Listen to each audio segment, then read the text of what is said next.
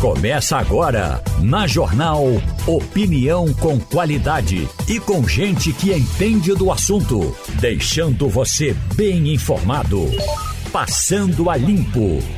Começando Passando a Limpo agora, início do Passando a Limpo nesta segunda-feira, como disse Ciro Bezerra, começando aqui já com muita energia, com muita animação e com uma bancada cheia de gente sabida Romualdo de Souza já está conosco, Ivanildo Sampaio também, Maria Luísa Borges e Maurício Garcia. Vou começar já chamando Romualdo de Souza em Brasília, Romualdo, porque é, eu quero saber como é que. Você tem o, os jogos aí do Mané Garrincha, não sei se você vai para o, o, estádio. É. Mas tem uma coisa que preocupa muito que vai além do futebol nos estádios, é a violência. E ontem a gente viu uma cena lamentável, lamentável, mais uma nos estádios, lá num jogo entre Internacional de, de, do Rio Grande do Sul e o Caxias do Sul, o Internacional de Porto Alegre e o Caxias do Sul estavam se enfrentando.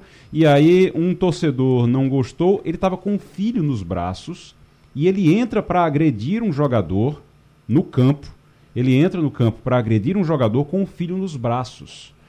E assim, é o, é o tipo de coisa, é o tipo de cena que você vê a, a que ponto chega a irracionalidade, assim, porque ele leva o, o, uma criança, não sei se era filho dele ou que era, mas ele leva uma criança para o meio de uma briga, porque o, a prioridade dele ali naquele momento era brigar. Eu não sei, Romualdo, como é que. Aí em Brasília eu sei que estão tá, acontecendo muitos jogos no, no, no Garrincha jogos de outros campeonatos que vão para aí, para acontecem em Brasília, porque é uma área central para todos. Mas é, isso é, um, é, é, que nível se chegou, né? Pois é. Em geral, os jogos aqui em Brasília, sobretudo que são uh, mandados pelo Flamengo, porque o Flamengo é patrocinado por um banco aqui do Distrito Federal. Então, em geral, tem essa parceria do banco com o estádio Mané Garrincha, Agora, para o nosso ouvinte entender, o Manel Garrincha cabe 60 mil pessoas. No último jogo do Flamengo com o Botafogo, tinha 54 mil pessoas e não teve uma confusão sequer, a não ser ali na entrada, porque tinha gente que queria entrar com cerveja que não é da marca autorizada pelo Mané Garrincha, e é bom que se diga, o Mané Garrincha, o estádio mais faturado, mais superfaturados daquele projeto da Copa do Mundo de 2014. Pois bem, entra todo mundo, deu 54 mil espectadores, não houve uma briga. Agora, o que ocorre aqui em Brasília é que o estádio tem uma segurança reforçada, não do governo do Distrito Federal, mas de quem mandar o jogo, ou seja, o Flamengo manda o jogo e forma e traz para o Mané Garrincha uma equipe de segurança e tanto reforçada. Pelo menos nos últimos jogos não tem dado nenhuma confusão. Também é bom que se diga que apesar de ser um estádio de 60 mil pessoas, se botar um jogo do campeonato do Distrito Federal, campeonato brasileiro, não tem mais do que 30 mil pessoas. O penúltimo campeonato do Distrito Federal foi vencido por um time da periferia, que é da cidade eh, de Lusiânia, em Goiás. Ou seja, o futebol aqui só quando vem time bom de fora. O Ivanildo Sampaio, o, a violência atrapalha, né? Bom dia, Igor. Bom, bom dia. dia. Atrapalha muito é preciso que se tome é, providências como se tomou na Inglaterra contra os hooligans. Quer dizer, aqui você briga é, de manhã, briga meio-dia, briga depois do jogo e não tem, acontece nada. Quando alguém vai detido, é solto na mesma noite. Então isso é uma falta de vergonha, isso é uma imoralidade. A, a, federação não se movimenta, os presidentes de clubes são reféns das torcidas organizadas, onde tem gente séria, mas tem muito bandido. E eu, há, há muito tempo que eu digo a meu filho, não leva meu, meu neto para campo de futebol, mas ele é torcedor de Santa Cruz, leva. Eu fico doente, fico em casa esperando que o jogo acabe, torcendo, pedindo a Deus que não aconteça nada. Porque você não pode, não pode mais a campo de futebol, família não pode mais a campo de futebol estádio de futebol virou centro da grande maioria de bandidos. Ali tem gente séria, evidentemente que tem. Mas metade, metade é, um, um, carro só, um caminhão desses torcedores bandidos inferniza a torcida inteira, o estádio inteiro. e não se tomam providências. Me chamou a atenção no último clássico que teve entre Esporte Santa, Esporte Santa Cruz, estava tendo uma briga, e aí eu estava escutando a Rádio Jornal e eu fiquei sabendo pelo Rádio Jornal que estava tendo uma briga. O jogo era na ilha, na, na Arena Pernambuco, viu? Lá em São Lourenço da Mata. O jogo na Arena Pernambuco, em São Lourenço da Mata. Tava tendo uma briga, sabe onde? Lá em Olinda. Uma briga de torcida, a torcida do esporte com a torcida do Santa Cruz em Olinda. Então, assim, não tem nada a ver com futebol. Eles queriam brigar, não tem nada a ver com futebol. É. E o futebol passa a ser só uma, um, um pretexto, uma desculpa para brigar. Isso aconteceu no último clássico entre Santa Cruz e Esporte. Eh, Maurício Garcia. É, não, nesse caso aqui lá do Rio Grande do Sul, o que deve acontecer agora é assim, essa pessoa porque tem fotos, tem imagens dele com o filho, ele vai ser com certeza execrado pela, pelas mídias sociais, com certeza alguma afiliada de TV vai fazer matéria com ele, ele vai ser exposto ao ridículo, vai pedir desculpa, dizer que não tinha com quem deixar o filho. É o Mas roteiro, é uma né? loucura ele sair, levar o filho pro estádio e entrar, invadir o estádio, fazer um ato de violência com o filho no colo. Aquilo é um, é um absurdo. Claro, é um caso isolado, mas é um caso absurdo que está absolutamente fora de qualquer curva, de qualquer linha de racionalidade e de, de relação paterna com o filho. É uma coisa absurda. É verdade. Maria Luísa Borges, muito bom dia. Tudo bem? Tudo, tu, muito tudo bom bem. dia a todos. Bom dia. O, você estava com uma passagem marcada para a China? Cancelou a passagem? Deu tempo de cancelar a passagem para a China? Não, não, não estava com passagem marcada para a China. Mas do ponto de vista médico, eu acho que foi a atitude mais correta a ser tomada. Lula, né? É, a gente está falando de uma pessoa idosa, né? Uhum. A gente não está falando de uma, de uma pessoa nos seus 20, 30 anos, e a gente está falando de uma pneumonia que por mais leve que seja, a gente sabe das consequências gravíssimas que uma pneumonia pode ter. É, juntando isso, tem a questão de 30 horas de voo, em que você é submetido a uma pressão artificial.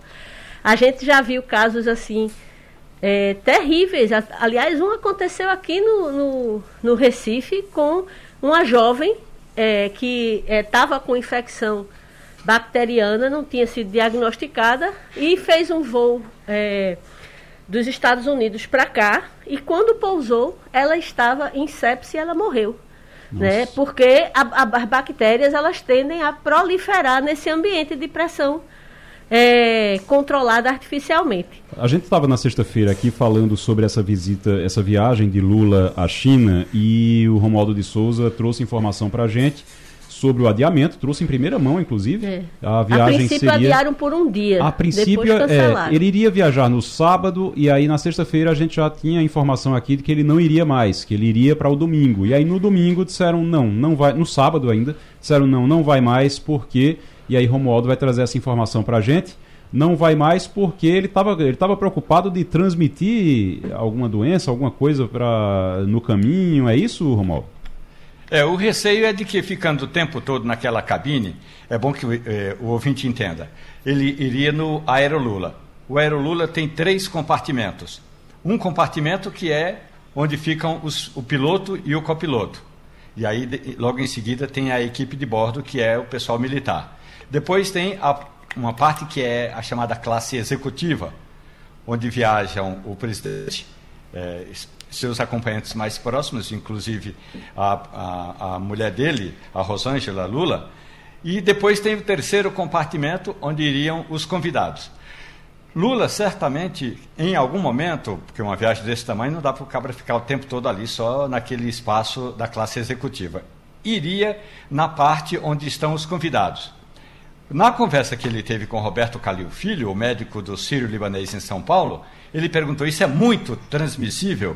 Aí o médico disse: É transmissível, porque é uma bactéria. E, e aí o Lula ficou: Tá bom, então recebeu a informação, mas devo ir? É, é melhor o senhor adiar, depois a gente faz uma avaliação, mas a princípio dá para viajar. Isso foi a conversa na sexta-feira.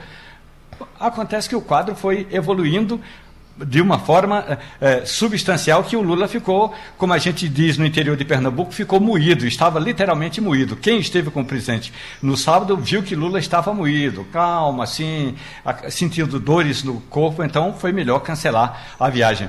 E aí, o que pode ter de desdobramento né, nessa nossa conversa hoje no Passando a Limpo, eu conversei com um empresário pernambucano que está na China hoje, conversei com políticos que estão lá eh, falei com o ministro eh, da Agricultura e também falei com pessoas que estão acompanhando o desdobramento. Eu acho que daqui a pouco a gente vai ter um tempo maior para tratar exatamente do cancelamento da viagem e o que vai sobrar para Lula aqui no Brasil, porque tem muita encrenca para ser resolvida.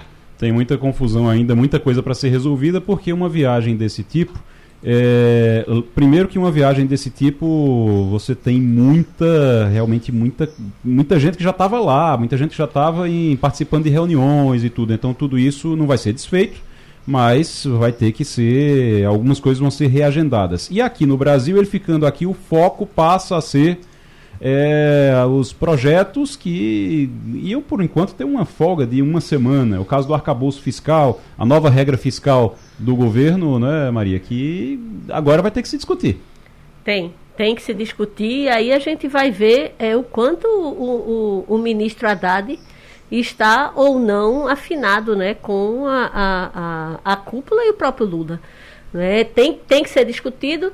Agora, eu imagino que se Lula não viajou e se, pela, pelo que Romualdo diz, ele está com todo essa, esse quadro, né, que é, é, mais uma vez eu digo, estamos falando de uma pessoa idosa. Então, o, o, eu acredito que talvez nesses próximos dias ele tenha que estar tá dando uma freada, até em reunião, em participação. Ele precisa provavelmente repousar. Não é isso, Romualdo? E tem eh, algumas agendas do presidente eh, que poderiam ser realizadas no Palácio do Planalto eh, foram transferidas para o Palácio da Alvorada. Por exemplo, agora já são 9 horas e 11 minutos e a agenda do presidente nesta segunda-feira não tem nenhum compromisso. Mas é bom, lembrar, é bom lembrar que no fim de semana o presidente, eh, desde a última sexta-feira, ele conversou com o presidente eh, da Câmara dos Deputados, Arthur Lira, e, o, e, aí vem a encrenca das medidas, ou do rito, do ritual, da forma como as medidas provisórias são discutidas no Congresso Nacional. Esse foi um tema importante. O outro é que o presidente entendeu que, em não viajando mais à China nesta semana, ele e o Fernando Haddad, o ministro da Fazenda, deverão voltar a se encontrar justamente para tratar do tal do arcabouço fiscal. Agora, a reportagem da Rádio Jornal já apurou. Lula não vai à agenda é, que até poderia ser, ter sido marcada com os prefeitos. Esta semana, Brasília muda de tom. E quando eu digo muda de tom, é que absolutamente tudo nessa cidade é, entra pelo menos é, alguns serviços é, pulam para o dobro do que custa normalmente. Um grupo de amigos do, da cidade do Paulista estava vindo para Brasília para resolver outros assuntos e aí pensou em fazer uma reserva de um hotel que custa mais ou menos 400 contos a diária. Está mil reais. Isso, isso porque a gente conseguiu falar com o gerente eh, do hotel, porque não tem hotel em Brasília. O que vai acontecer? A marcha da Confederação Nacional de Municípios. Lula não vai se encontrar com os prefeitos. Essa marcha vai até quando, Romualdo? É, vai até os, é, é, quarta, quarta, quinta e sexta. Então, é um encontro assim que a gente pode dizer é a oportunidade para que os prefeitos apresentem é, toda essa dinâmica de despesas, Mas... de contratos que são realizados, de pisos que são decididos pelo Congresso Nacional sem que os prefeitos sejam chamados. Mas o mais importante de tudo isso, os prefeitos vão dizer a Lula ou ao representante eh, do governo federal que toda vez que falarem em é, reforma tributária, é preciso chamar alguém da Confederação Nacional de Municípios, da Frente Nacional de Municípios, porque, na prática, esse, é, esses prefeitos estão se sentindo assim aliviados do processo. A marcha começa no dia 27 pela manhã, aí tem a, a abertura oficial que deve ser feita ou pelo ministro da Economia ou pelo vice-presidente da República.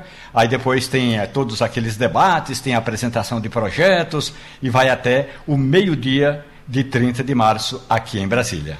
O primeiro-ministro de Israel, o Benjamin Netanyahu, ele anunciou neste domingo a demissão do ministro da Defesa, Yoav Galant, que na véspera pediu que o governo suspendesse os planos para uma contestada reforma judicial. O negócio é o seguinte: Lá em Israel, o Benjamin Netanyahu está tentando aprovar uma reforma no sistema judicial de Israel. A população, é, boa parte da população é contra. Ontem nós tivemos mais entre 700 e 800, entre 700 e 800 mil pessoas nas ruas protestando. Foram para frente da casa do primeiro-ministro pedir que ele renunciasse, pedir a renúncia dele e teve confronto com polícia. E para entender o que está acontecendo, para entender o que está acontecendo, a gente está agora já conectado com o professor João Correia, que é geógrafo, especialista em geopolítica. Professor, muito obrigado pela presença aqui no Passando a Limpo, seja muito bem-vindo.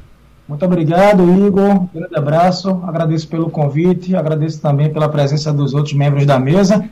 Essa situação, Igor, envolvendo Israel, como você bem disse, é algo na história recente inédito, porque, na verdade, Israel é um país considerado recente, é um país novo, criado no pós-Segunda Guerra como Estado-nação moderno, e essas mudanças propostas pelo primeiro-ministro, que tem o apoio do parlamento, são as mudanças mais significativas desde o ano de 1948. Por isso que o país encontra-se bem dividido e eu andava conversando com alguns colegas da área da geopolítica e das relações internacionais, e o comentário era que nós estamos habituados a encontrar protestos em Israel por parte da comunidade árabe, principalmente nas cidades mistas. Cidades que têm uma grande presença de árabes palestinos, jordanianos, dentre outros. São protestos árabes contra o governo.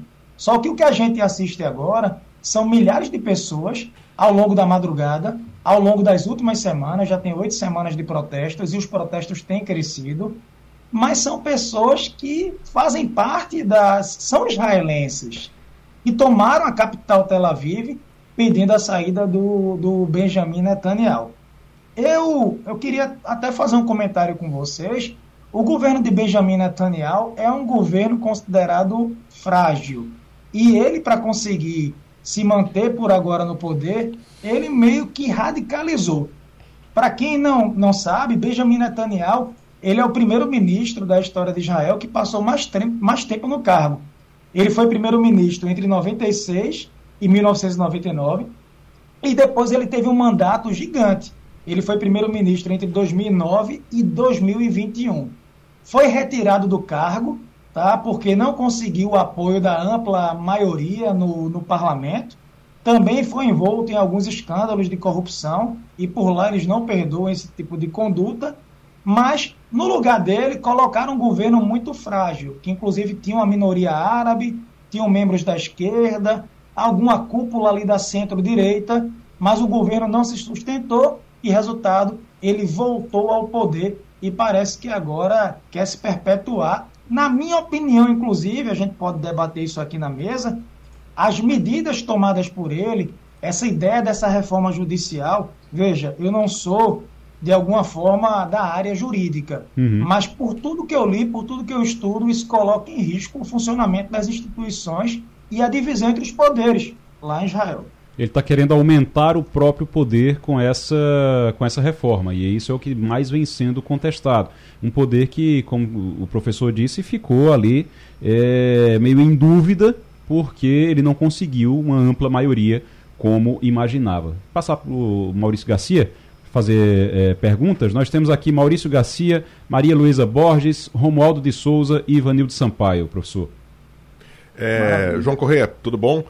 O que eu queria saber de você é, é, é um pouco dessa análise trazendo um pouco para a nossa situação aqui para o cenário brasileiro. A gente tem visto nos últimos meses também uh, esse, esse, movimento mais à direita, mas só que uh, há características muito específicas dessa direita em Israel comparadas com aqui, no sentido de, principalmente dessa questão religiosa, porque a direita israelense é contra não só extremamente contra os palestinos, mas vale ressaltar também contra os cristãos, né? E então, e boa parte aqui dos cristãos da nossa direita aqui carrega bandeiras de Israel como um símbolo de, de, de direita, de, e, e, no próprio Israel, eles são contrários aos cristãos e estão fazendo ameaças e, e, fechamentos de igrejas cristãs. Até a própria igreja que, onde se atribui que Maria é, deu à luz, a região, são, são, estão, estão sofrendo forças contrárias à questão do, do contra essa direita. Então, Dá para você explicar um pouquinho melhor isso para o brasileiro, para a gente poder entender esse, o que é essa direita israelense?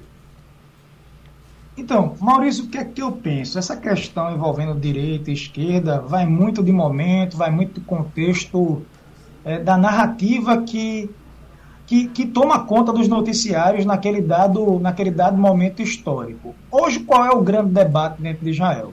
Israel tem vários grupos políticos distintos, como você muito bem falou, você tem os ultra-ortodoxos, você tem o Likud, né, que é o partido é, do atual primeiro-ministro, e tem as forças ligadas a partidos de uma minoria árabe e também grupos que se dizem de centro ou de centro-esquerda e por aí vai.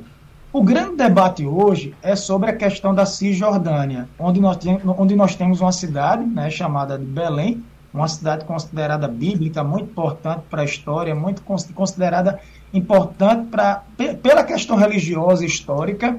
E aí, resultado, Hoje, Israel, de acordo com a Organização das Nações Unidas, ocupa o território da Cisjordânia. A Cisjordânia, em tese, não, devia, não deveria ser um território ocupado por Israel. E o Benjamin Netanyahu, ele percebeu que precisava, de alguma forma, se apoiar em alguma matriz política, em algum grupo político dentro do país, para conseguir formar um governo aí, vou dizer de coalizão, para conseguir formar um governo no qual pudesse dar uma maioria a ele mas é uma maioria frágil. Não é o partido dele que tem a maioria. O partido dele estabeleceu alianças, inclusive algumas das alianças muito contraditórias, para conseguir formar o nome do primeiro-ministro. E aí, resultado? Ele percebe que esse grupo político é, passam a ideia de que Israel é um país ameaçado, é um país cercado por países inimigos, que tem que investir forte no militarismo, que tem que se contrapor aos grupos radicais muçulmanos que tentam atacar Israel a toda hora. E aí, resultado, aumentaram de forma significativa o número de assentamentos, a migração de judeus para a direção da Cisjordânia. A Cisjordânia tem uma cidade lá estratégica, uma cidade considerada mista e um epicentro das tensões que é Hebron, né? Tem Ramallah, Ramallah, que é o centro da Autoridade Nacional Palestina. A própria cidade de Belém, eu fui a Belém há três anos atrás e escutei isso que você disse. Belém já teve um número muito maior de cristãos. Mas o que eles dizem por lá é que essa diminuição da quantidade de cristãos não tem relação com o governo de Israel. Tem relação com a chegada do Fatah. Né? O Fatah, que é um grupo político, um grupo também que tem um braço militar entre os palestinos. Eu penso, e lógico, há discordâncias em relação a isso, que esse conflito ele não tem uma ordem hoje religiosa. Eu penso que a religião hoje é usada como narrativa para conseguir capitanear grupos políticos, para você conseguir ter aquela votação expressiva. Sabe aquele voto mais fiel? Sabe aquele voto ali que dificilmente vai mudar? Então vou me apegar àquele contexto e vou criar uma cortina de fumaça. É mais o poder pelo poder. Eu vejo a mesma coisa na Índia. O governo da Índia percebeu que seria interessante radicalizar contra a, a, os muçulmanos. Né? Os muçulmanos. Percebeu que proibir a burca em algumas escolas seria algo positivo para o grupo político que está no poder. E estão fazendo isso. Então, repete um pouco Israel. Minha preocupação hoje em Israel é a seguinte: essas mudanças querem dar um grande poder ao primeiro-ministro e ao parlamento. Porque quem é o primeiro-ministro em Israel? É o representante do parlamento. Qual é a ideia deles? A reforma é dar mais poder, a ideia da reforma é dar mais poder ao parlamento do país, certo? Então, os partidos que dominam o parlamento teriam muito mais força que, por exemplo, o judiciário. Eu vou dar um exemplo. Eles querem agora mudar as regras de como os juízes são selecionados. Como vamos selecionar os juízes? Lá eles têm o Supremo Tribunal. A gente não tem o STF aqui no Brasil. Lá eles têm uma Suprema Corte. Então, quais são as leis que a Suprema Corte pode decidir? E o parlamento, se essa mudança vingar, vai poder anular as decisões da Suprema Corte. Então, o parlamento pode anular uma decisão da Suprema Corte. Essas mudanças iriam desequilibrar, mudar aí a, a, as funções ou o papel entre os poderes. Pra então, o... é essa professor, é a maior questão. Para o pessoal entender, então a mudança seria a mudança e toda essa polêmica é para a gente trazer aqui para o Brasil seria mais ou menos como se cada decisão do STF o, o Congresso, a Câmara e o Senado pudesse chegar e dizer não, a gente não concorda com essa decisão do STF, não, vamos derrubar essa decisão do STF. Seria isso, então. Essa é a mudança que está sendo proposta lá e que está gerando toda essa polêmica. Porque um exemplo perfeito, se hoje o Congresso Nacional ele toma algum tipo de decisão e essa, essa decisão vai ser discutida pelo Supremo, o Supremo tem a decisão monocrática, né? o ministro ele pode tomar alguma decisão e tem as decisões de plenário, que são as decisões lá do, do colegiado, ou da primeira ou da segunda turma, ou do, do, do corpo total do Supremo. Né? E normalmente o que é dito pelo Supremo numa instância final é, é seguido à risca, é levado a sério. Então, assim, em Israel eles querem fazer esse tipo de mudança e o que é que acontece? O próprio ministro, como é, é, Igor tinha, tinha bem dito, o próprio ministro da Defesa que é ligado ao Benjamin Netanyahu, ele disse: bora dar uma travada nisso daqui e vamos discutir abertamente, amplamente essas mudanças, para não se criar um precedente. Porque, acima de tudo, ele disse: eu gosto do meu cargo, eu gosto de ser, eu gosto de ser ministro da Defesa, mas eh, Israel em primeiro lugar, a segurança jurídica de Israel em primeiro lugar.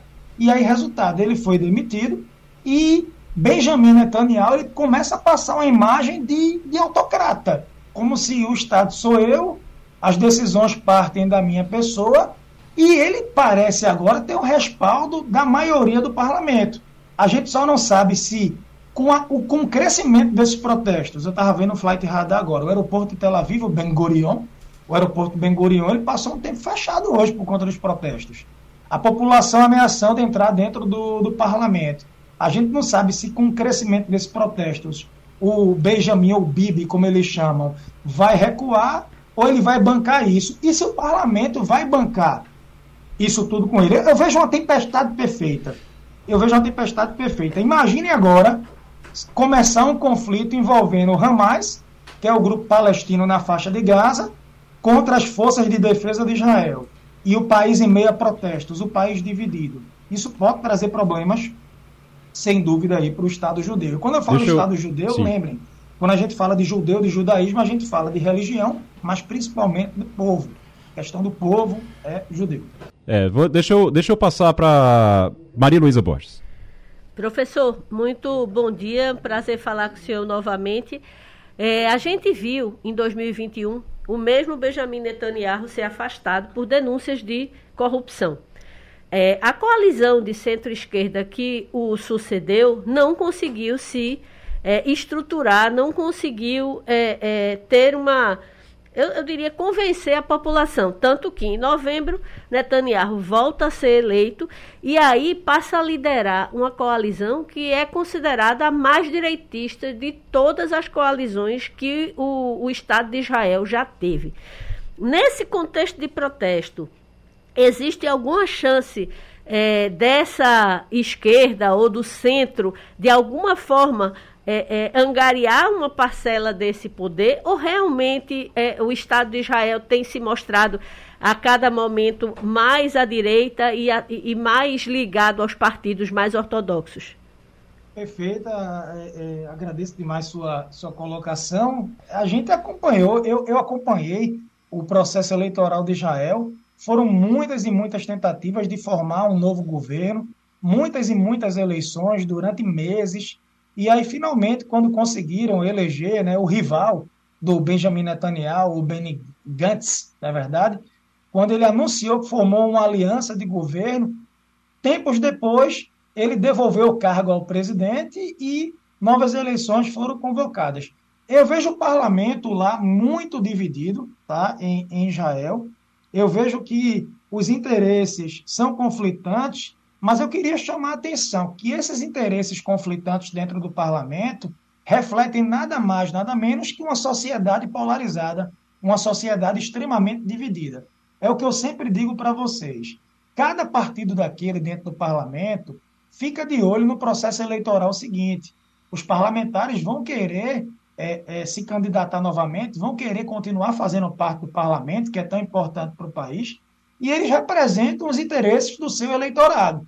Resultado: se se você tem os partidos que são incapazes de dialogar, de deixar as diferenças de lado e formar um governo que eles chamam lá de governo da União Nacional, para colocar o país para avançar. Israel, que é uma referência tecnológica, é uma referência de segurança para o mundo, sempre foi uma referência de democracia dentro do Oriente Médio. Aliás, eu desafio alguém a, a citar uma outra democracia dentro do Oriente Médio, porque não há. E o país correndo esse tipo de risco nada mais é do que uma sociedade dividida, uma sociedade polarizada. Você tem a presença árabe cada vez mais forte, os árabes reivindicando os direitos dentro do país. Os árabes, por vezes, dizem que são tratados como cidadãos de segunda classe dentro das cidades mistas, daí os protestos. Você tem os grupos ortodoxos ou nada ortodoxos e que se dizem ortodoxos também, defendendo seus interesses, inclusive aquela ideia da não obrigatoriedade de ter que servir, de ter que participar do exército, é só um exemplo. Sistema educacional, tudo isso reflete uma divisão da sociedade que foi para dentro do parlamento e isso pode trazer inseguranças para o Estado judeu, não tenho dúvida. Eu não vejo perspectivas agora é, de mudança. Para você ver como eles não têm opções, o Benjamin Netanyahu, primeiro-ministro a passar mais tempo no cargo, acusado e investigado por escândalos de corrupção, com muitas políticas contraditórias, e o nome que sobrou para voltar, para representar o parlamento como primeiro-ministro, foi o nome dele. Então, assim, a situação é bem difícil para o país, eu não tenho dúvida. Professor João Correia, geógrafo especialista em geopolítica, participando aqui do Passando a Limpo. Muito obrigado pela participação. Volte sempre, viu? Obrigado, gente. Um forte abraço para vocês. Forte abraço. A Roberta Soares, do Jornal do Comércio, especialista aqui em mobilidade, ela está trazendo informações sobre os motoristas que relatam rotina dura, que ficou ainda pior com a saída dos cobradores, as invasões e também o surf nos ônibus. O pessoal sobe para ficar lá em cima dos ônibus, aí o motorista tem que parar, tem que. E aí os, os, passageiros, claro, não gostam, mas o motorista tem que parar, porque senão está arriscando a vida da pessoa que está ali em cima. E hoje eles estão fazendo uma manifestação, muita gente chamando de, de greve, de dizendo que vão. que pode ser que eles parem as ruas. Vai, a gente está na linha agora com Aldo Lima, que é presidente do Sindicato dos Rodoviários. Aldo, seja muito bem-vindo ao Passando a Limpo, muito bom dia. Há uma greve hoje, os motoristas vão paralisar, vão interromper ruas, como é que está sendo essa manifestação? Bom dia, eu agradeço o espaço, inicialmente agradecer o espaço, né, para poder, de fato, é, expor aqui o que é que a gente está reivindicando e a razão dessa paralisação, assim, o que, como é que está acontecendo isso. Na verdade, não é um protesto, nós não estamos parando os ônibus em protesto. É um protesto apenas denunciando, a princípio, uma denúncia é, diante dessas dificuldades que passa o trabalhador rodoviário todos os dias, né, as péssimas condições de trabalho.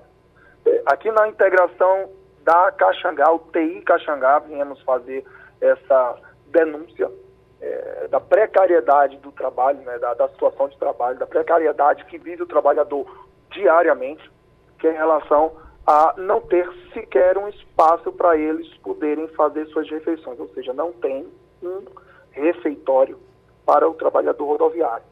Aí o que, é que acontece? Eles acabam sendo submetidos a terem que se alimentar dentro dos ônibus e o local onde eles param, é, onde chamam, chamamos de estocagem, é, eles param os ônibus, tem um esgoto a céu aberto, que a gente já vem denunciando há um bom tempo essa situação e nenhuma providência é tomada. Em relação a esse espaço para refeitório, já faz um ano que a gente vem reivindicando um espaço que está vazio, um espaço fechado, e esse espaço não é concedido aos trabalhadores para poderem fazer suas refeições.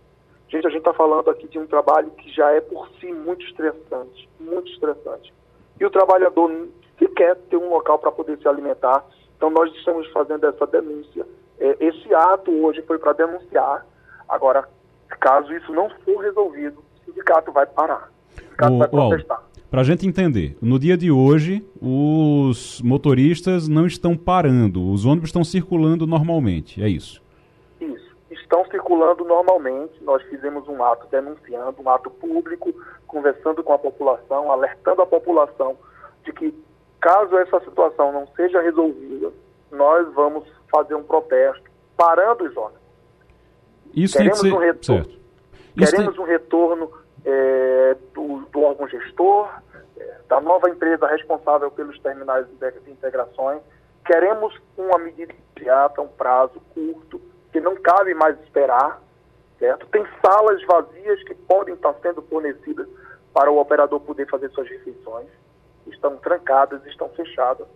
Caso não seja resolvido, nós vamos fazer um protesto aí sim, parando os ônibus. Em relação às pessoas que, que sobem nos ônibus, que fazem o que chamam de surf é, nos ônibus, o que é que pode ser feito? Seria com a polícia militar, então? Não, o sindicato ah, protocolou diversos ofícios nos batalhões. Já tivemos uma reunião com o secretário né, de, de Mobilidade e Transporte, né, o, o Evandro Avelar, falando da situação é, difícil que se encontra hoje em dia, essa situação de surf nos ônibus, né, é, a agressão a motorista, o desrespeito ao profissional, que é preciso que o poder público tome uma providência nesse sentido. O poder público é responsável para garantir a segurança do transporte público.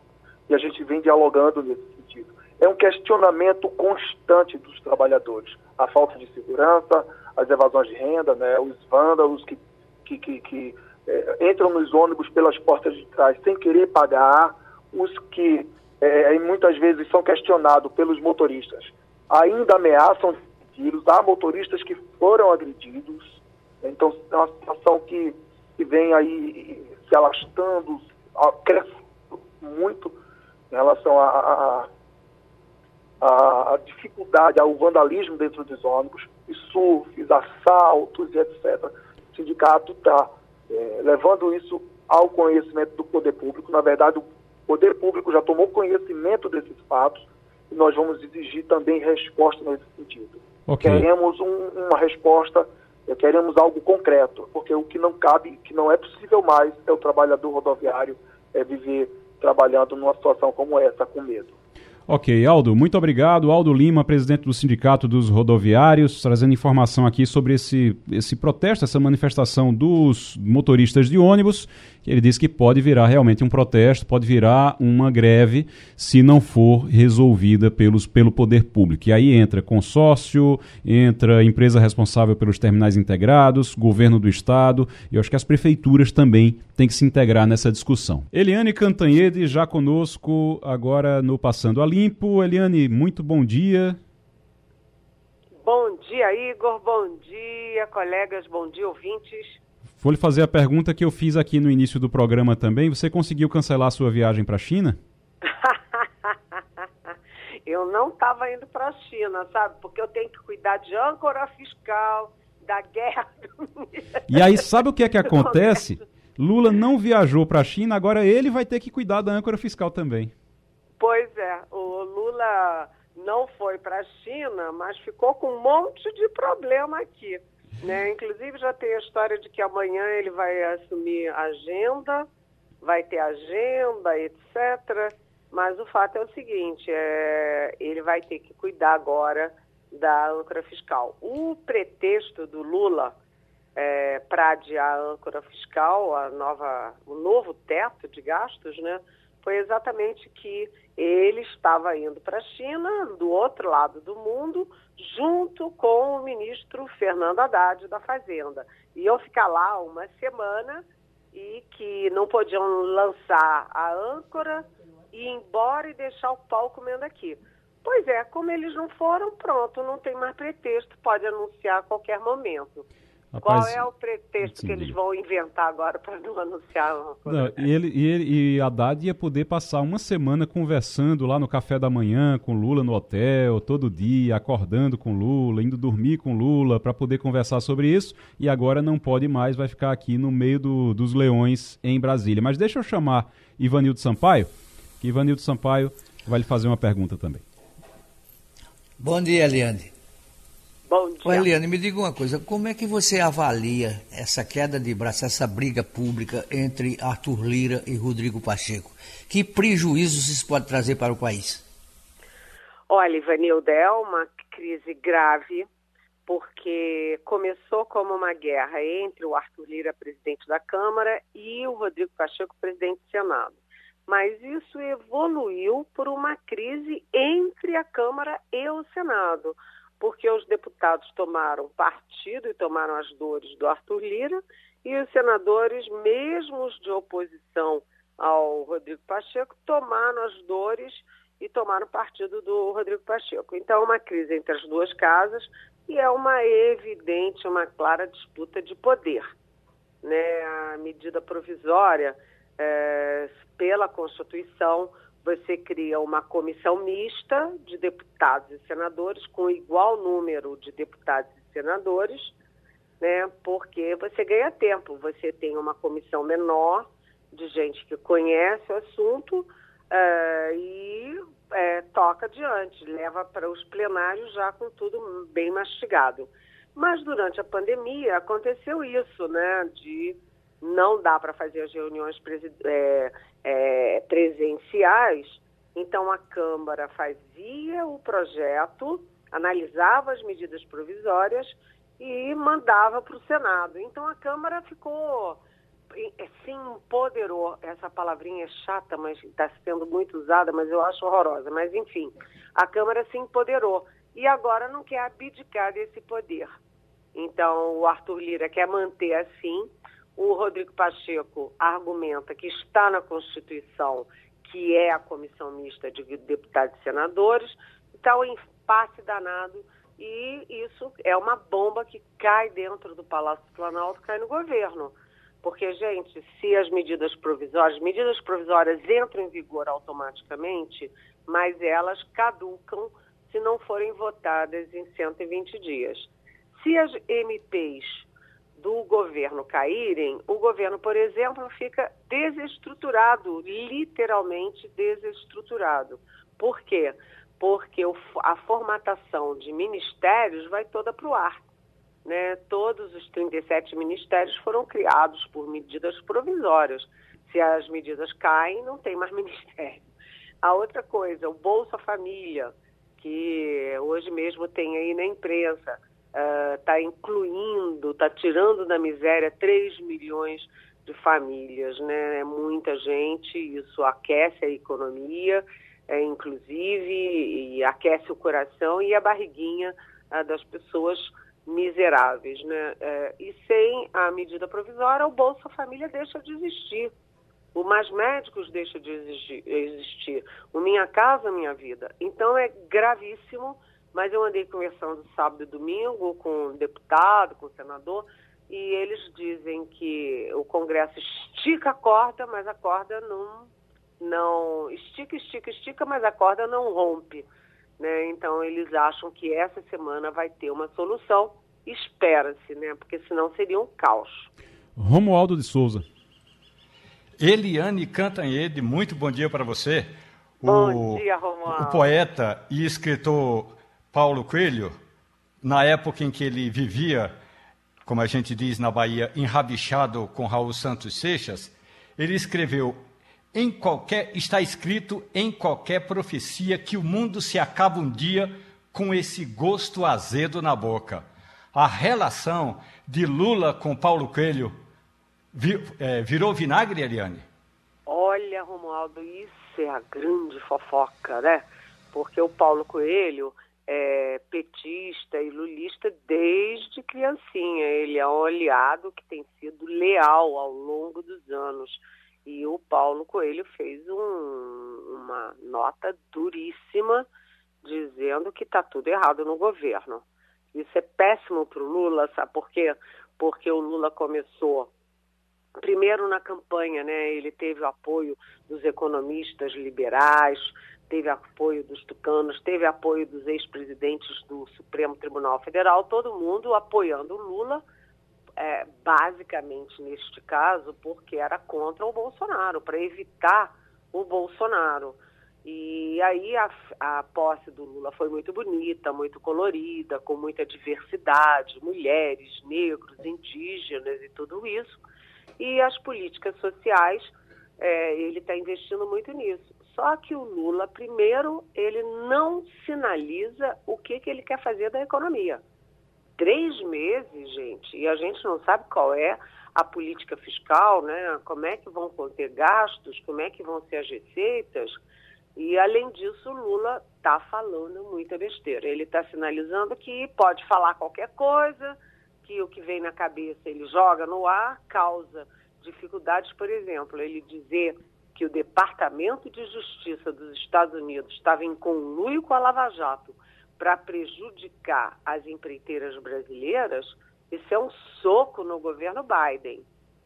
Depois ele dizer aquela barbaridade de que a, a operação, aquela história toda do PCC querendo matar o Sérgio Moro, querendo matar uh, o promotor e tudo, que aquilo era uma armação do Moro. Ou seja, é, não está bem parado o governo. Está muita gente reclamando.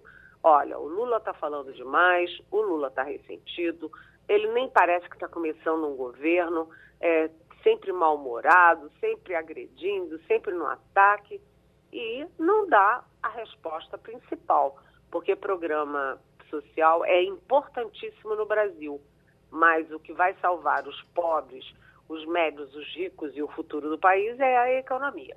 Então, o Paulo Freire foi um sinal mais do que amarelo, eu diria ali, cor de abóbora chegando no vermelho, para o Lula parar e pensar. Talvez a pneumonia sirva para isso. Um freio de arrumação e uma, uma reflexão do Lula para melhorar o que ele fala e o que ele faz. Eliane Cantanhede, aqui no Passando a Limpo. Maurício Garcia. Eliane, é, que história é essa de que as filhas solteiras e servidores eles estão custando uma verdadeira fortuna à União? Que, que, que, que fofoca é essa? Olha, hoje o Estadão está dando, sabe, Maurício? Olha só. Uh, o Estadão está dando que a União, ou seja, você, nós todos, né, o nosso vizinho, os nossos amigos, todo mundo que paga imposto está sustentando uh, filhas solteiras de, é, por exemplo, diplomatas, por exemplo, promotores e tal. Gente, 3 bilhões de reais por ano não dá. 3 bilhões de reais, sabe, num país em que as pessoas estão com fome, que tá com que estão o país está com problema de emprego, de renda, de educação, de saúde, sabe? Não dá. Isso é a chamada maracutaia e com um detalhe, né? A, reportagem foi em relação a filhas de funcionários civis, né? Não é mais aquela coisa dos militares, que as filhas de militares é, não casavam nunca para ficar ganhando até 80 anos de idade é, dinheiros do governo. Não tem o menor sentido isso. As mulheres, nós mulheres, somos independentes, nós podemos estudar, podemos trabalhar, podemos nos sustentar.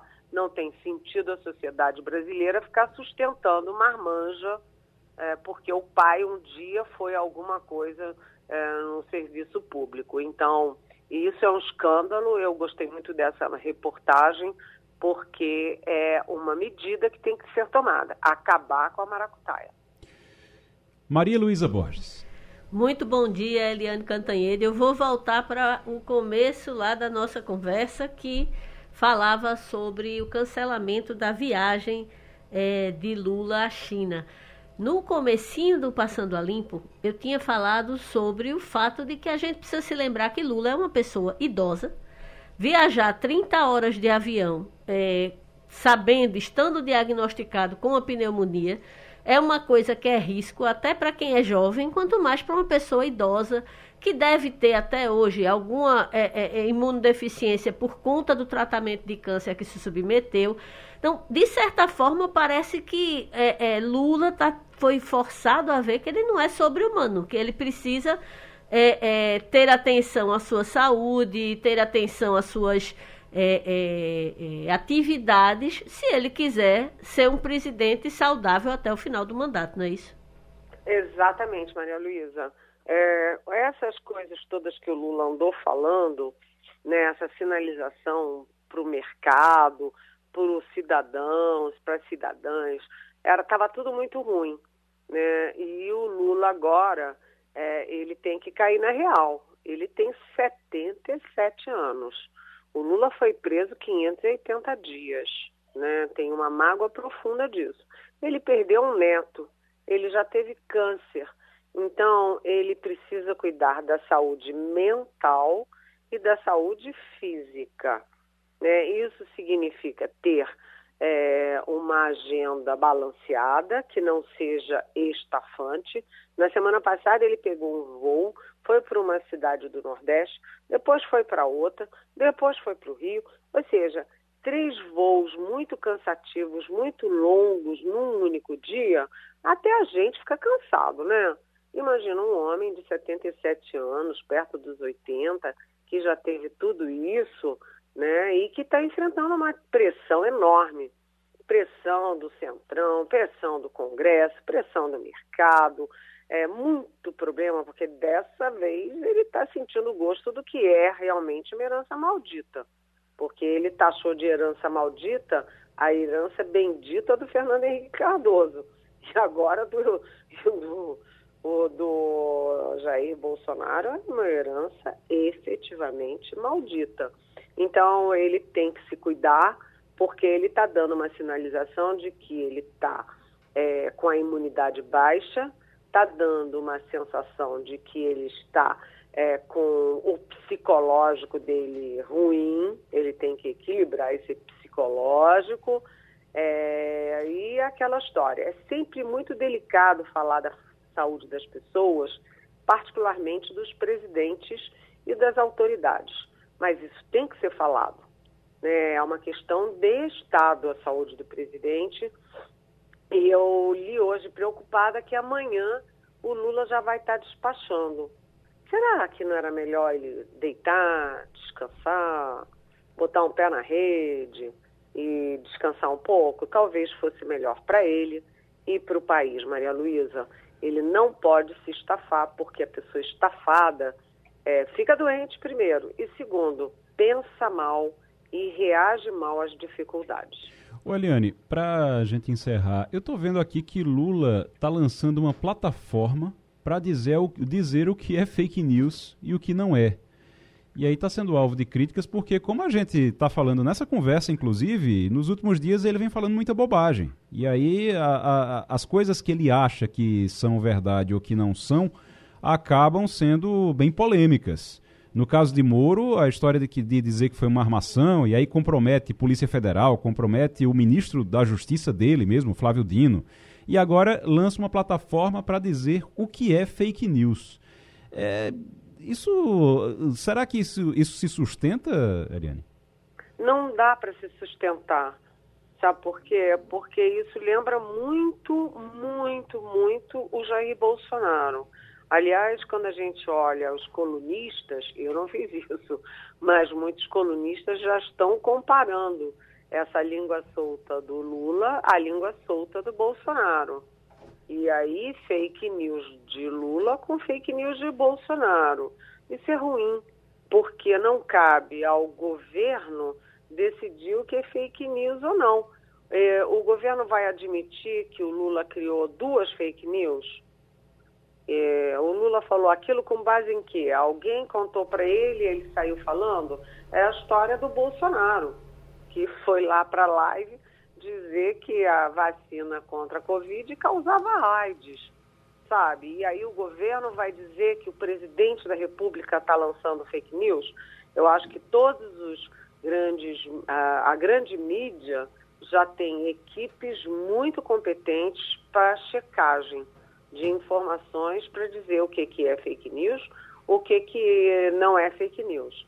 Então, concordo com você, porque a sua pergunta já embute uma resposta de que não cabe ao governo é, dizer à população o que, que é e o que, que não é fake news. O que cabe é ao presidente da República parar de divulgar fake news. Tem muito uma expressão que está sendo utilizada em relação ao Lula, que você fala agora, Eliane, que é a bolsonari bolsonarização, né? A bolsonarização é. do Lula. Exatamente, o que é péssimo, né? Porque é um dos aspectos péssimos da gestão Bolsonaro, é ele sair falando tudo que vem à cabeça, o que mistura arrogância com ignorância. E isso é o erro crasso de qualquer governante em qualquer momento. Eliane Cantanhede, muito obrigado. Obrigado pela participação mais uma vez e um bom início de semana para você. Para vocês também. Beijão. Já estamos na linha com Edgar Leonardo, que é economista, para falar sobre essas férias coletivas que empresas automotivas estão concedendo aos trabalhadores, estão paralisando a produção, então eles paralisam mesmo a produção, e aí é uma questão de economia, uma questão de mercado mesmo, para esperar o mercado melhorar para poder voltar. O Edgar Leonardo está conosco. Edgar, muito bom dia, seja muito bem-vindo. Bom dia, Ego. Um prazer sempre estar aqui com vocês. Edgar, essas férias coletivas são um prenúncio, ou pelo menos, ou já são resultado de uma crise no setor? Olha, na verdade, Igor, a gente tem aí um, um, um comportamento que é bem natural. Se a gente for olhar as, as vendas dos, dos últimos dois meses do setor automotivo, eles apresentaram queda. Né? Então, tem que entender que essas indústrias, elas estão já agora no momento que elas vinham produzindo em um determinado nível de produção, e essa produção ela não teve um, um, um, volume de vendas compatível, elas devem estar com estoque cheio, um pátio lotado. Né? Então a gente tem aí uma necessidade realmente de reduzir o volume de produção para poder dar vazão a esses veículos agora. Só que imagina, quando a gente tem um volume alto já produzido, estocado nos pátios, mas a gente tem uma tendência, pelo menos é, curto prazo de, uma, de aumentar o volume de vendas, mas a gente, nesse contexto que a gente encontra da economia, onde a gente tem mais dificuldades para a gente ter financiamento, né, porque a gente tem uma taxa de juros que realmente está muito alta, e aí isso cria mais um elemento complicador para que o cidadão possa financiar um carro. A maior parte dos veículos automotivos, os automotores, eles são vendidos né, a prazo, são negociados de forma financiada, e aí a gente reduz com isso o potencial de compra. Então, de fato, as empresas acabam precisando é, reduzir é, é, esse volume produzido e as férias coletivas são, infelizmente, a primeira, a primeira sinalização. No frigir dos ovos, o que a gente tem de fato é uma situação onde a gente tem juros muito altos no mundo todo e que levam a economia a uma desaceleração. E essa desaceleração acaba sendo acompanhada, infelizmente, de um cenário desse. Romualdo de Souza. Agora, professor Edgar Leonardo, bom dia para o senhor. A gente vai se lembrar que na pandemia, não é, professor? Havia filas de gente para comprar um carro zero e não conseguia comprar por falta de componentes. Agora tem carro de sobra, o juro está alto, e aí eu lhe pergunto o seguinte: isso pode voltar a aquecer o setor de carro usado? Com certeza setor de carro usado acaba tendo uma repercussão, Romualdo. E você lembrou muito bem, né? Você foi muito perspicaz. A gente teve aquela, durante a pandemia, uma situação muito séria de fornecimento de uma série. As cadeias produtivas, como tu bem sabes, elas sofreram uma série de, de, de, de efeitos. Um desses efeitos foi que ah, os supercondutores, os equipamentos necessários, toda essa área, vamos dizer assim, tecnológica embarcada dentro dos automóveis, acabou fazendo com que o volume produzido ficasse aquém da necessidade, da, da demanda necessária. E a gente teve um aumento real muito alto. A gente teve um aumento do, do preço dos carros no Brasil, né, por conta disso. Isso também fez com que aquelas pessoas que desejavam comprar um carro já comprassem. Né? Então, as pessoas que podiam comprar um carro, elas já compraram um carro. Então, é natural que aconteça, de qualquer forma, esse reajuste. E quando você tem uma redução de compra de carro zero, você tem sim uma possibilidade aí de que o carro usado ele comece a ser uma, uma saída mais barata. Né? Embora, lembrando que quanto àquele potencial de compra, para quem vai também comprar um carro usado financiado, fica um pouco mais difícil, porque mesmo quem vai financiar, ele vai ter é, é, agora uma, uma sinalização de juros se mantendo altos. Isso compromete também para o carro usado. Edgar Leonardo economista, Ivanildo Sampaio. Bom dia, Edgar. Eu pergunto a você, por que é que a inflação no custo do automóvel é muito maior do que a inflação oficial? Hoje, um, carro não pode ser mais adquirido por um trabalhador de classe média. E já foi. Então, é muito, é muito maior, foi muito maior a alta no preço dos automóveis do que a inflação registrada. Exatamente. Ivanildo, excelente pergunta. É, em primeiro lugar, a gente tem que entender que quando a gente está falando de qualquer bem, a gente tem que lembrar de uma coisa que é a demanda. Ou seja, o quanto o brasileiro tem a intenção de comprar carro. Né? O brasileiro ele tem uma média de troca de automóveis que é muito maior, por exemplo, do que o cidadão japonês. O cidadão brasileiro, em média, ele troca um carro aí a cada três anos. Então, a cada três anos, ele está à procura de um carro novo. Então, o brasileiro gosta de carro, faz parte da cultura brasileira. Ele gosta de ter um carro novo.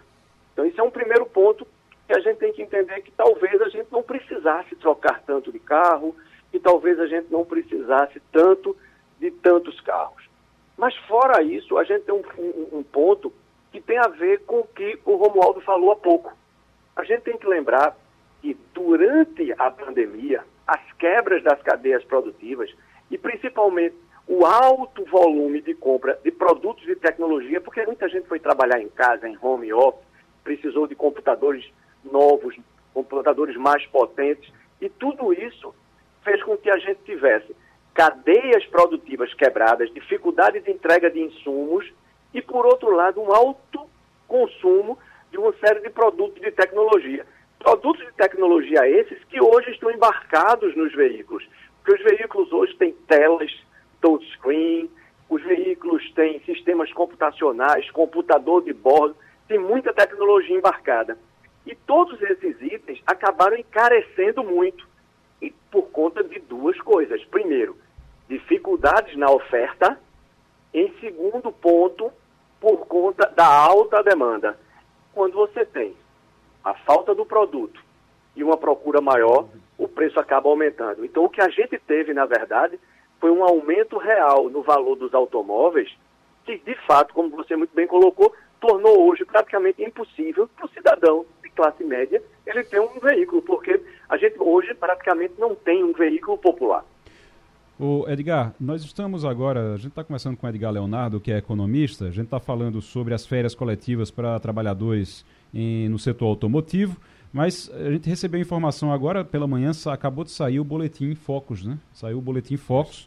E aí, como a gente está falando sobre juros e a dificuldade que esses juros altos é, traz para o, o para venda de automóveis, tudo, o Maurício Garcia está com esses números aqui do boletim Focus, com perspectiva de cair no máximo 1%, um, um ponto percentual na taxa Selic até o final do ano e inflação aí perto de 6%, né, Maurício? É, é... bom dia, Edgar. O que, o que saiu do IPCA agora, você deve estar tá, tá antenado com isso, foi uma redução da expectativa do, do IPCA de 5,95 na semana passada, para 5,93 hoje.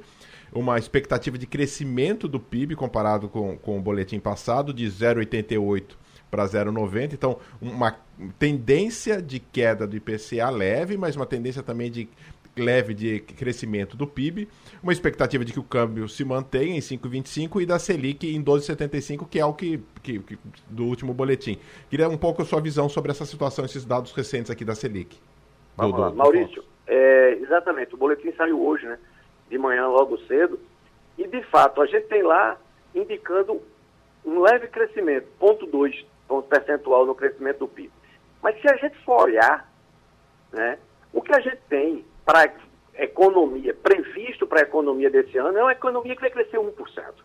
Menos de 1%. Que antes era 0,88, agora é 0,90. Então veja, uma economia basicamente estagnada, uma economia que ainda tem um desemprego alto, uma economia com um endividamento importante da sua população, e uma economia onde a taxa Selic, a taxa básica que vai depois é, é, é, a partir dela, ter as outras taxas de juro desenvolvidas, a gente tem uma taxa que praticamente não vai ter queda, porque nós temos uma, uma taxa de 13,75, a mais alta do mundo. Então, olha, um cenário onde a gente tem uma economia com um crescimento abaixo de 1%, uma economia onde a gente não vai ter uma redução da taxa de juros, e uma economia onde você já encontra parcela significativa da sua população endividada, é fato que essa, que essa população não, e é isso que está na leitura, por exemplo, dos estrategistas das fábricas dos produtores de automóveis. Ele sabe que essa população ela não vai colocar no curto prazo uma aquisição que é financiada e que normalmente é financiada em pelo menos 24 meses. Né? Então, o que acontece é que a gente tem essa, esse freio, essa tendência de que a venda de veículos automotores realmente não cresça muito. Mas aí tem um outro ponto, Maurício Garcia, que eu acho interessante do que você trouxe para a gente aí do Boletim Focus, é que se a gente for observar, esse comportamento da economia nacional, ele já está, ele é coerente, ele já estava nas previsões dos economistas. Ou seja, o ano de 2023 estava sendo entendido como um ano onde nós teríamos efetivamente um baixo crescimento, uma inflação ainda importante e que as medidas para conter a inflação fariam com que, neste ano, fosse necessária uma relativa troca. Ou seja, nós aceitaríamos um pouco segurar o PIB, segurar o crescimento da economia para evitar um disparar de preço na inflação, para evitar que ela se tornasse ainda mais alta. Mas a gente está sinalizando em muitas direções para que a gente tente fazer a economia crescer. Isso parece importante, mas isso talvez possa enfraquecer as, as contenções de, de, de inflação. Maria Luísa Borges. Bom dia, Edgar. A gente falou bastante sobre o mercado automotivo e eu queria tirar uma dúvida específica sobre essa, essa indústria. É, durante a pandemia, houve uma, como é que eu diria, uma chacoalhada no mercado por causa da falta de chip para fabricar os carros super tecnológicos, que você já descreveu aí na sua resposta, Ivanildo Sampaio, que hoje estão no mercado. Né? Hoje você não tem mais um carro, digamos assim, popular no sentido do que a gente se acostumou a chamar de carro popular lá no final do século passado. É, como é que está essa crise hoje? É, foi sanada? Existe é, é, é peças suficientes para fabricar carros, caso seja, caso haja uma retomada? Como é que está esse cenário? Porque parece que é, é, de um lado a gente teve toda essa crise, né? O, o ano passado a gente viveu, no, nos dois anos anteriores a gente viveu até uma majoração de preços do carro usado, porque ninguém encontrava carro novo. Quem precisava fazer um conserto que dependia de uma peça, passava meses com o carro parado, porque não tinha é, peça sendo fabricada por falta de chip. Como é que está essa crise dos chips hoje? E se por acaso houver algum tipo de retomada, é possível que se esbarre de novo nessa limitação? Sim, é possível. É, o que a gente tem hoje é que a maior parte foi muito bem colocado. Né? Essa, essa crise dos supercondutores, basicamente né, desses chips, e é, é, me falta agora a memória o nome, mas uma, uma, uma peça importante, por exemplo, é aquele ponto da placa onde você encaixa o chip, onde a maior parte, 80% da produção mundial vem de Taiwan. Então você tem a, a China, Taiwan, como grandes produtores desses, desses itens. E o que é que ocorre? Ocorre que a gente tem nesse momento, porque a gente, e quando eu digo a gente, eu digo o mundo todo, o mundo todo percebeu que nós éramos extremamente dependentes da China para que a gente pudesse suprir nossas necessidades de uma série de itens necessários aos processos produtivos. Insumos para medicamentos, para vacina, eram é, microchips, supercondutores, isso tudo vinha da China. Ou, se não fosse da China, de regiões próximas. E com a crise, houve uma tentativa, e está acontecendo uma tentativa, por exemplo, dos Estados Unidos e da Europa, de tentar, inclusive, trazer para o Brasil. O Brasil pode ser beneficiado com uma fábrica de supercondutores, porque essa crise ainda existe. Hoje, a gente teve um aumento muito importante da demanda por recursos de tecnologia, vamos chamar assim, né, chips, microchips, supercondutores, componentes diversos, que vão compor desde o do relógio, do computador, do tablet que a gente usa para trabalhar, até os automóveis que a gente precisa para o dia a dia, motocicletas que hoje também tem muita tecnologia embarcada. E ainda, esse mercado ele ainda está ofertando aquém da necessidade, com preços muito altos e inflacionando o preço dos automóveis. E agora a gente está passando por uma tentativa mundial de redistribuir essa cadeia produtiva no mundo todo, inclusive o Brasil, provavelmente, se conseguirmos jogar as peças certas nesse tabuleiro, a gente pode ser beneficiado, trazendo para o Brasil, inclusive, indústrias de supercondutores, o que vai ser muito importante. Edgar Leonardo, economista, falando aqui no Passando a Limpo. O Romualdo, um deputado quebrou o microfone da Câmara. O que foi que aconteceu, Romualdo? Bom, tinha um deputado lá do estado do Ceará que ele estava fazendo um pronunciamento. E nesse pronunciamento ele disse o seguinte: olha, é fundamental que a gente leve em consideração que o ministro da Justiça, o Flávio Dino, está perseguindo a nós. Palavras do deputado. E aí começou a se exaltar, foi falando mais alto do que deveria. Aí ele, no momento, ele disse um palavrão que foi cortado dos anais da Câmara, ou seja, onde estão os pronunciamentos dos parlamentares, e literalmente deu uma porrada no microfone. Imediatamente, André Fernandes, que é do PL do Ceará, foi chamado a atenção. A presidente da sessão era a deputada Maria do Rosário, do PT do Rio Grande do Sul. É, disse que ele não deveria fazer aquilo, é, disse que estava retirando literalmente a palavra, o palavrão que ele tinha dito e encaminhou uma representação. E aí o gerentão da casa, porque a Câmara também tem a sua própria prefeitura, o prefeito da casa já informou que vai cobrar de André Fernandes esse microfone e, segundo Luciano Bivar, o microfone deve ficar aí em torno de 3, 4 mil reais Aí o deputado aprende. Porque aí não é um negócio de fazer tomada de preço nem licitação, não. A Câmara compra o microfone e manda a nota para o deputado pagar. E aí desconta do, desconta do, do salário dele? Automaticamente, desconta do salário dele, porque foi um dano ao patrimônio. E o dano ao patrimônio tem que ser descontado do salário e não da cota parlamentar. Porque se fosse da cota parlamentar, daria no mesmo entraria nas despesas pagas pelo contribuinte. Não, desconta do salário do deputado. Que é muito alto, vai dar para pagar, mas pelo menos ele vai entender que tem consequência, né? As coisas que, que faz. Eu estava olhando aqui, é novo ele, é. né? É, ele é bem é novo. novo. Ele deve ter aí em torno de 30 anos, mas na verdade, o, o que ocorre aqui, André Fernandes, é daquela turma do PL que se revezou para atacar o ministro da Justiça Flávio Dino. Flávio Dino entrou com uma representação no Supremo Tribunal Federal contra vários parlamentares, inclusive o, próprio André Fernandes, é, porque ele entende, o ministro entende, que alguns parlamentares contribuíram direta ou indiretamente pelos atos de 8 de janeiro. E André Fernandes é um dos autores da CPI que tenta investigar os atos de 8 de janeiro a CPI dificilmente vai sair do papel. É, ele está, inclusive, na. Ele foi incluído pelo ministro do STF, Alexandre de Moraes, no, entre os investigados, né? Na suspeita Exatamente. de ter incentivado os atos, os atos golpistas no dia 8 de janeiro. E na época ele divulgou vídeo no Twitter contra Lula, convocou apoiadores e o STF está em cima dele também. Quebrar microfone não ajuda, né? Quebrar microfone do plenário não ajuda. Até porque ele ficou calado, que não podia mais falar sem microfone. Pois é, é, é o tipo de atitude que isso, eu vou quebrar o microfone e aí acabou o pronunciamento Oi, dele. Oi, eu Maria. confesso que eu nunca tinha ouvido falar de André Fernandes, confesso minha total ignorância.